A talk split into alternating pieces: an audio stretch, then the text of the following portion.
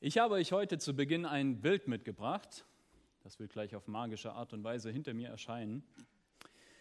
Ähm, das ist ein Bild von einem Mann. Ich habe ihn auch nochmal markiert. Wer von euch kennt diesen Mann?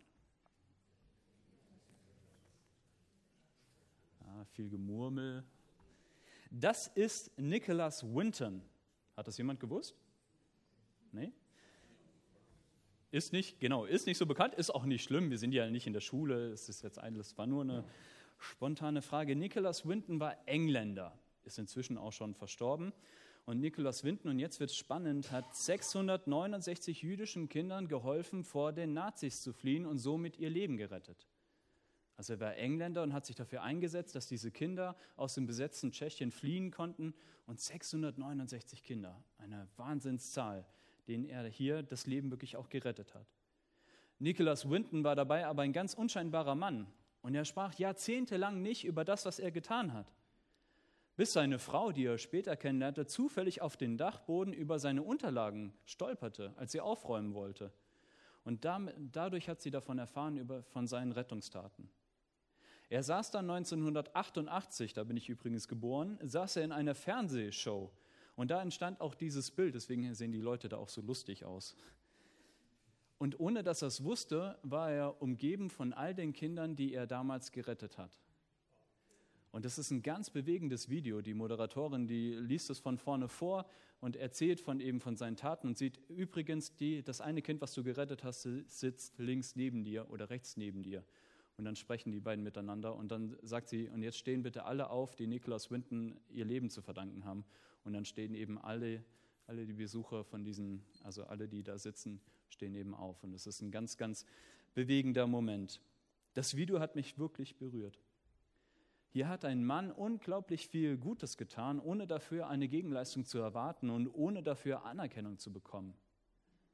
Für ihn war nicht die Anerkennung entscheidend, sondern das Leben, das er durch seinen Einsatz möglich gemacht hat. Ich möchte heute über unscheinbare und oft unsichtbare Helden oder besser Heldinnen sprechen. Und das passt ja auch wunderbar in unsere Predigtreihe, wo wir gerade sind. Da geht es ja um starke Frauen und heute eben um starke Mütter. Heute soll es also um starke Mütter, um Heldinnen gehen, die unser Leben geprägt haben. Wo ist oder wo war deine Mama ein Held für dich? Was tut deine Mutter alles für dich? Und wann hast du ihr das letzte Mal gesagt, dass du sie lieb hast oder ihr Wertschätzung ausgedrückt? Wo widersprechen wir vielleicht auch manchmal unseren Müttern? Soll dir auch vorkommen. Wo ist das vielleicht auch gut? Aber wo haben wir sie vielleicht dadurch auch verletzt und könnten uns vielleicht entschuldigen?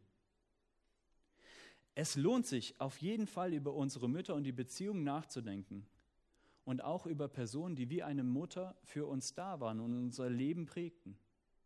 Und es lohnt sich eben darüber nachzudenken, welchen Einfluss haben sie auf uns? Welche Segensspuren haben sie vielleicht auch in unserem Leben hinterlassen? Und welche Herausforderungen haben sie uns vielleicht auch hinterlassen? Bevor ich starte, aber noch eine kleine letzte Vorbemerkung. Ich sage das auch immer gerne in der Jugend. Wir leben ja in modernen Zeiten. Heute ist ja selbstverständlich, dass auch die Väter sich viel mehr in die Familienarbeit mit einbringen, als sie das vielleicht früher noch taten. Aber solange es noch Applaus für die Väter gibt, wenn sie sich für ihre Kinder einsetzen oder ihre Familien einsetzen, aber für Frauen für den gleichen Dienst keine oder nur wenig Anerkennung bekommen, solange lohnt es sich auch noch, dass wir Muttertag feiern, um ihnen eben dafür auch unsere Wertschätzung auszudrücken. Klammer auf, ihr dürft natürlich aber auch euren Vätern Danke sagen. Das ist natürlich kein Problem, Klammer zu. Wir wollen uns heute aber auf die Spurensuche nach, machen nach einer ganz spannenden Mutter-Sohn-Beziehung. Denn auch in der Bibel gibt es viele, viele starke Frauen und auch viele starke Mütter. Die wohl berühmteste Mutter der Bibel ist neben Eva natürlich Maria, die Mutter von Jesus. Und was für eine beeindruckende Frau das war. Nicht nur, dass sie in frühen Jahren mit einer Schwangerschaft klarkam, sie bewies dadurch eben auch Glaubensmut und die Bereitschaft für andere da zu sein. Und das Spannende ist ja, dass ihre Geschichte damit nicht endet. Später, als der öffentliche Dienst von Jesus begann, war sie immer wieder an seiner Seite. Und auch gerade dann, am Ende, als so viele von seinen Jüngern ihn verlassen haben, war seine Mutter da, Selbst als er am Kreuz starb, war sie da und war auch für ihn da. Und auch beim ersten öffentlichen Wunder von Jesus, das Weinwunder von Kanaan, war Maria beteiligt. Und diese Geschichte, die möchte ich mir heute mit euch einmal angucken. Und ich lese sie euch vor aus Johannes 2, die Verse 1 bis 5. Zwei Tage später fand in Kanaan, einer Ortschaft in Galiläa, eine Hochzeit statt.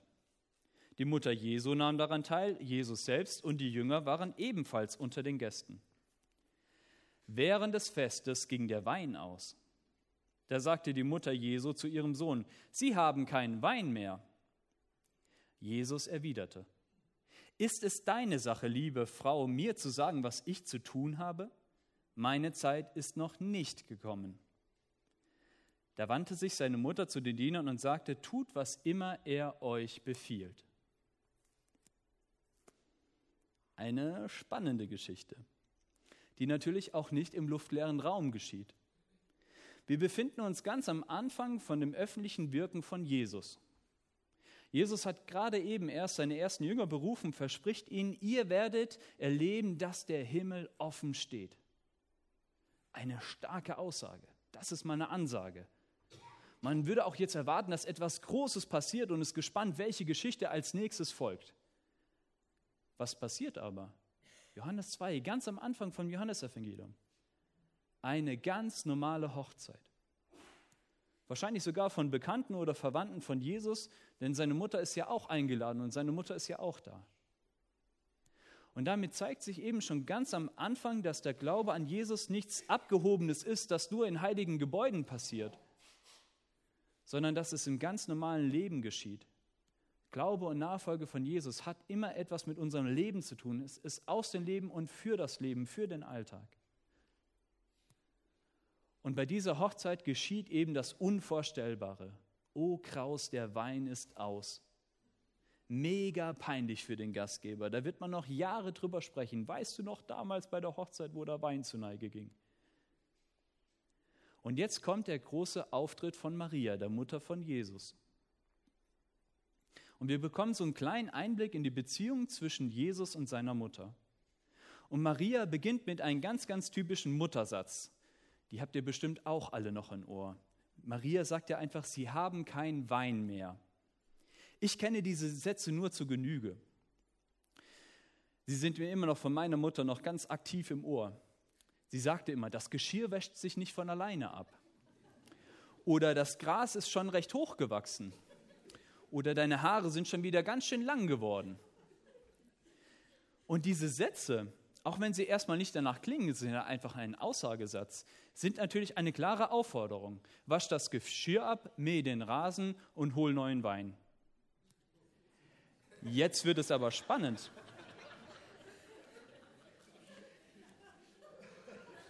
Jetzt wird es aber spannend. Eigentlich würde man ja jetzt vom braven und lieben Jesus erwarten, dass er auf seine Mutter hört und ganz brav loszieht und den Wein holt. Aber er widerspricht ihr und er weist sie ganz, ganz deutlich zurück. Man kann auch übersetzen ist, was willst du von mir, Frau? Oder was haben wir miteinander zu schaffen? Das sind ganz starke und herausfordernde Sätze, die Jesus da einfach mal so raushaut. Warum tut er das? Warum reagiert Jesus so heftig? Böse Zungen in der Auslegung behaupten damit, das Reich Gottes nicht mit einer meckernden Mutter beginnt. Ob das stimmt oder nicht, äh, glaube ich nicht. Ich glaube nicht, dass das der Grund ist, obwohl natürlich auch etwas dran ist. Jesus ist natürlich nicht einfach nur irgendwer. Er ist der Sohn von Maria, klar. Aber er ist eben auch der Sohn Gottes und der Retter der Welt. Etwas, was auch seine Mutter eben auch verstehen muss. Und ich glaube, das bringt uns auch auf eine gute Spur, warum Jesus sich so verhalten hat. Denn ich glaube, es hat mit der Beziehung zwischen Jesus und seiner Mutter zu tun. Sie begleitet ihn ihr ganzes Leben.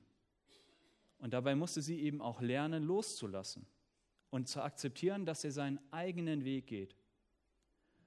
Und dabei ging es Jesus nicht nur darum, unabhängig von seiner Mutter zu werden, sondern auch, sie auf das vorzubereiten, dass er nämlich eines Tages ans Kreuz gehen muss. Eine Zukunft, die sich keine Mutter für ihren Sohn wünscht. Und, das werden die Mütter vielleicht jetzt nicht so gerne hören, Aber auch das ist eben wichtig für uns, für uns alle, dass wir unseren eigenen Lebensweg finden, auch unabhängig von unseren Eltern. Und glaubt mir, das ist für beide nicht leicht. Aber es ist großartig, wenn es funktioniert. Wenn unsere Kinder uns eben nicht nur alles nachmachen, sondern eigene Wege selbstbewusst und finden und gehen. Und dann ist es eben auch die Aufgabe von uns Eltern, eben nicht meckernd oder einengend oder kontrollierend dabei zu stehen, sondern zurückzutreten und der neuen Generation die Chance zu geben, eigene Erfahrungen zu machen. Und dennoch ist es natürlich gerade gut, dass die Kinder nicht hier sind. Denn wenn ihr als Mutter das nächste Mal ihnen sagt, deine Hausaufgaben machen sich auch nicht von alleine und sie dir entgegnen, Frau, was haben wir miteinander zu schaffen? Meine Zeit ist noch nicht gekommen für die Hausaufgaben.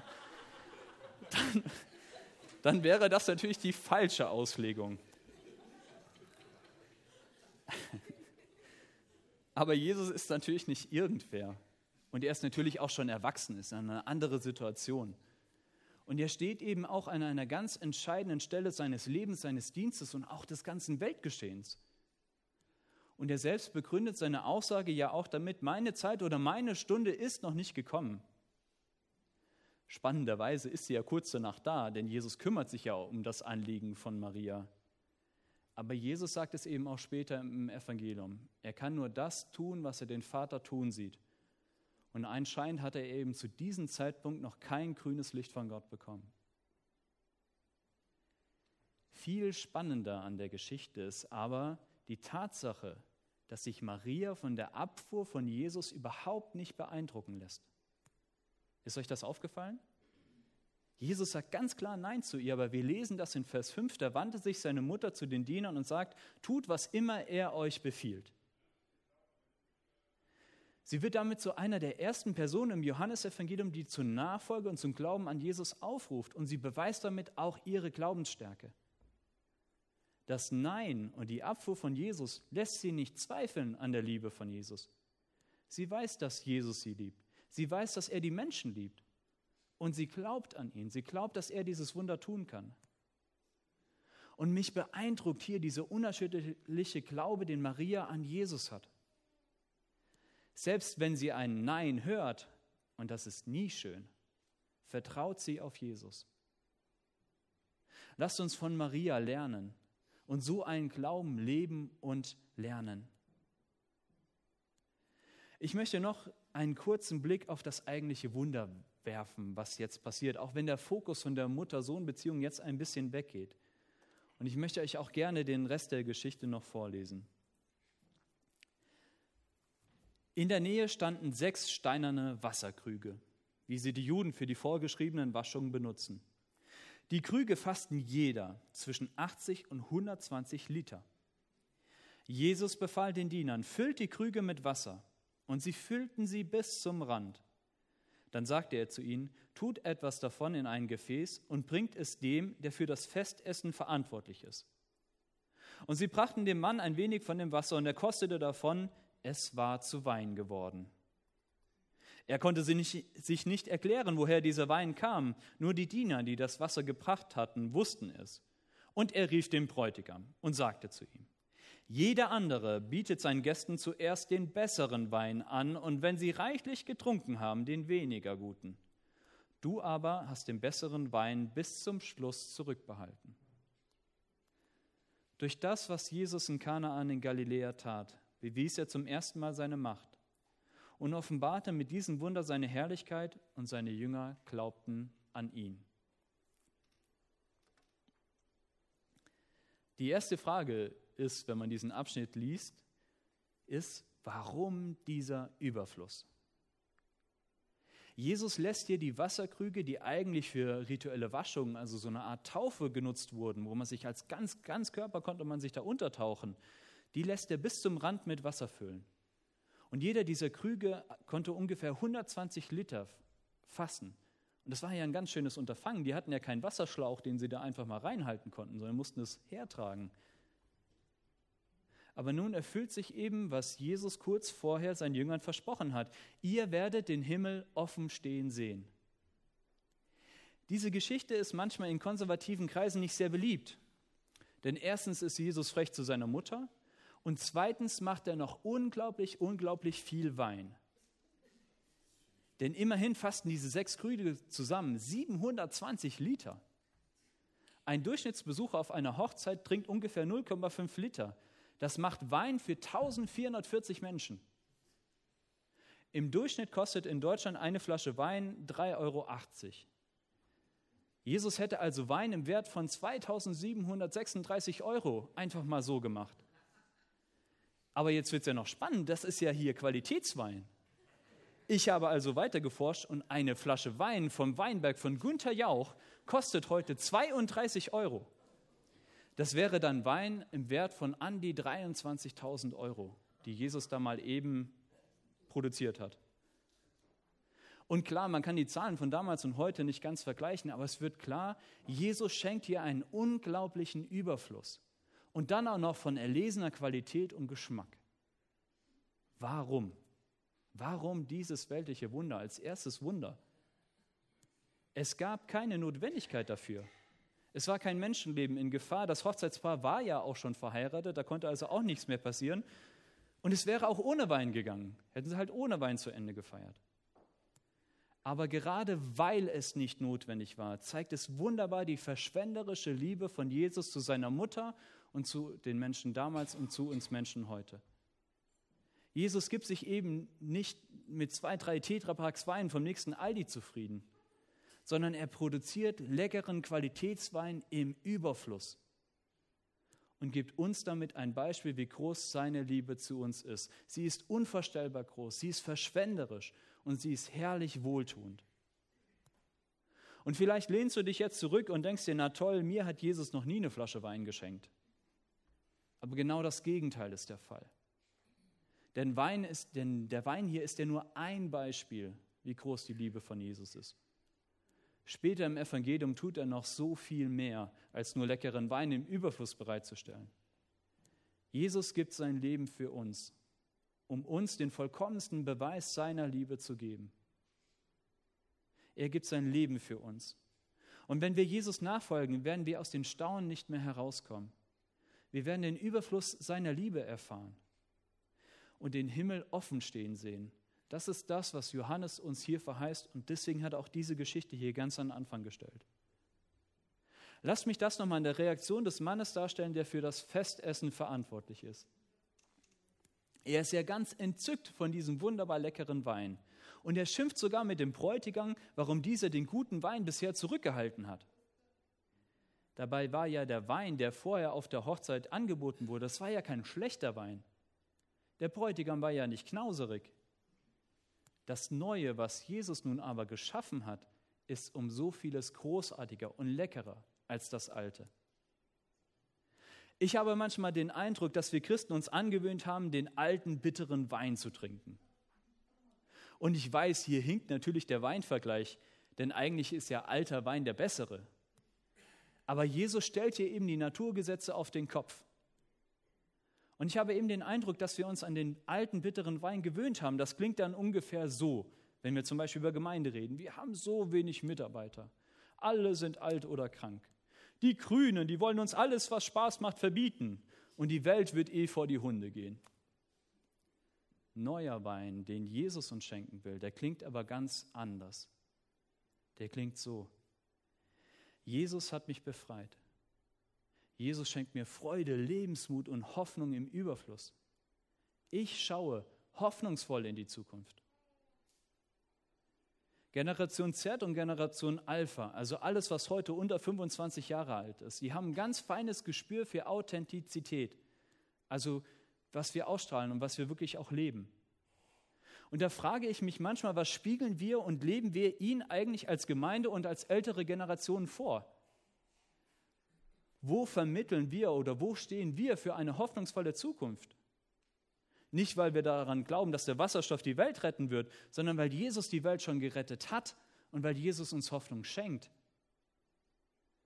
Wo können das die junge Generation an uns ableiten? Wo können sie das sehen und spüren und erleben?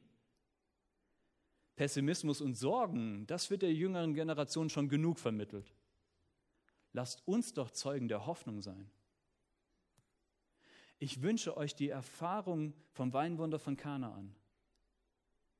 Dies, dass die überfließende Liebe und die Herrlichkeit von Jesus uns neu erweckt und ansteckt. Dass wir hoffnungsvoll von der Zukunft sprechen können und Lebensmut und Zuversicht auch ausstrahlen. Weil bei uns, wie bei den Jüngern in der Geschichte damals, durch Jesu Herrlichkeit der Glaube geweckt und geschenkt wird. Nicholas Winton ist für mich ein Beispiel für ein starkes Leben, das Spuren hinterlässt, dem es nicht um Anerkennung geht, sondern darum, Leben zu ermöglichen. Maria ist ein Beispiel dafür, dass der unerschütterliche, starke Glaube an Jesus wundervolles Leben ermöglichen kann. Und dass es die Liebe von Müttern zu ihren Kindern, die Liebe Jesu widerspiegelt. Und Jesus möchte uns ein Leben in Überfluss schenken, ein Leben im Überfluss seiner Liebe. Der Himmel steht offen. Lasst uns unsere Augen und unsere Herzen öffnen, nach oben blicken, auf Jesus blicken und uns von seiner Liebe neu inspirieren lassen. Zum Schluss möchte ich mich nochmal an alle Mütter und alle Frauen unter uns wenden. Ich weiß, dass wir manchmal ganz schön undankbar sein können und dass viel von eurem Einsatz gar nicht gesehen wird und auch nicht gewürdigt wird. Aber wir wären heute nicht hier, wenn ihr nicht gewesen wärt. Und dafür möchte ich euch allen von ganzem, ganzem Herzen Danke sagen.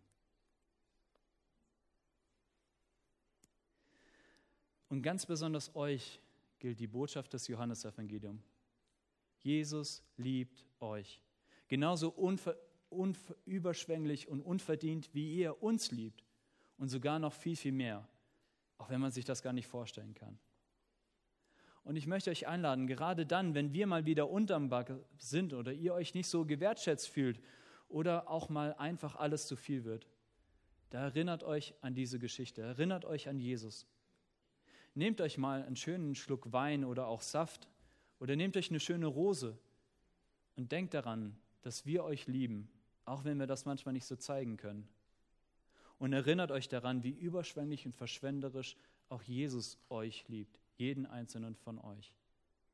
Amen.